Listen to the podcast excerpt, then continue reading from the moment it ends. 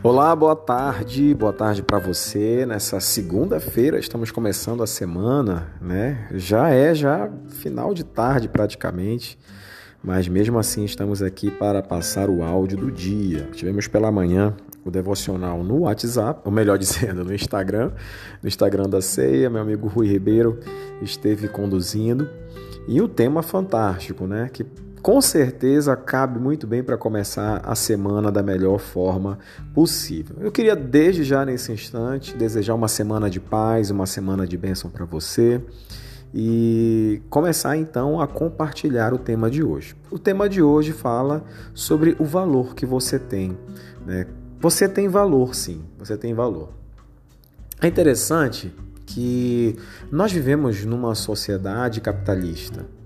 Né? E no capitalismo, o comércio ele atribui muito valor às coisas, aos processos, aos serviços que são executados. Normalmente, nós mesmos acabamos invertendo os valores das coisas. Às vezes, damos mais importância às coisas do que às pessoas.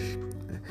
E interessante assim que por mais que a sociedade ela estipule um valor aproximado por aquele objeto, por aquele serviço, nós, particularmente, também atribuímos um valor específico a determinadas coisas. Interessante que eu estive em Quatro Bocas esse final de semana, aqui no Pará, e mencionei exatamente essa, essa afirmação, né? Falei, fiz esse comentário.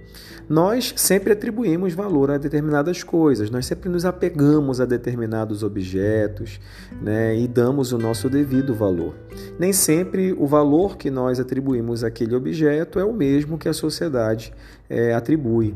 Então é muito comum, às vezes, nós termos uma camisa de estimação, uma bermuda de estimação, um tênis favorito, aquele tênis já todo calejado, todo arrebentado, mas é um tênis que nós temos um certo apreço e atribuímos a ele um valor que talvez o mercado não consiga atribuir. De fato, quando Deus ele cria o homem, ele cria o homem perfeito. Quando nós lemos na, no Gênesis, todo o processo da criação, o homem ele era perfeito em todas as instâncias.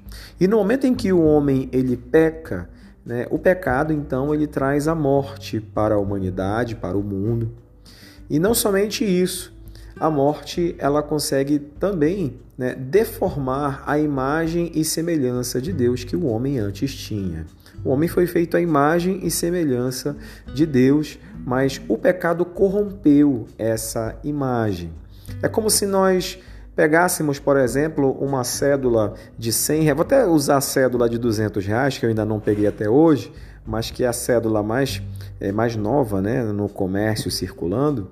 É como se você pegasse uma cédula de 200 reais, você amassasse essa cédula, pisasse nela, sujasse essa cédula. Então, quando você vê a cédula original, né, da maneira como ela estava, e depois de tudo o que foi feito, você percebe que ela ficou realmente bem diferente, ficou bem gasta, ficou bem amassada, mas ela não perde o seu valor. Assim somos nós para Deus. Nós não perdemos o nosso valor. Deus ele continua nos amando, ele continua atribuindo a nós o valor que ele consegue muito bem dimensionar.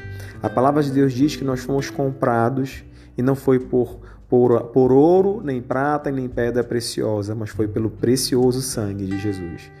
Deus enviou seu filho para morrer no nosso lugar Deus permitiu com que o seu sangue fosse derramado na cruz, simplesmente porque Ele nos ama. Porque Deus amou o mundo de tal maneira que deu o seu Filho para todo aquele que nele crê não pereça, mas tenha a vida eterna. Olha, você pode dormir com essa, né? Em saber que nós somos amados por Deus, eu creio que essa é uma grande verdade que nós podemos nos apropriar.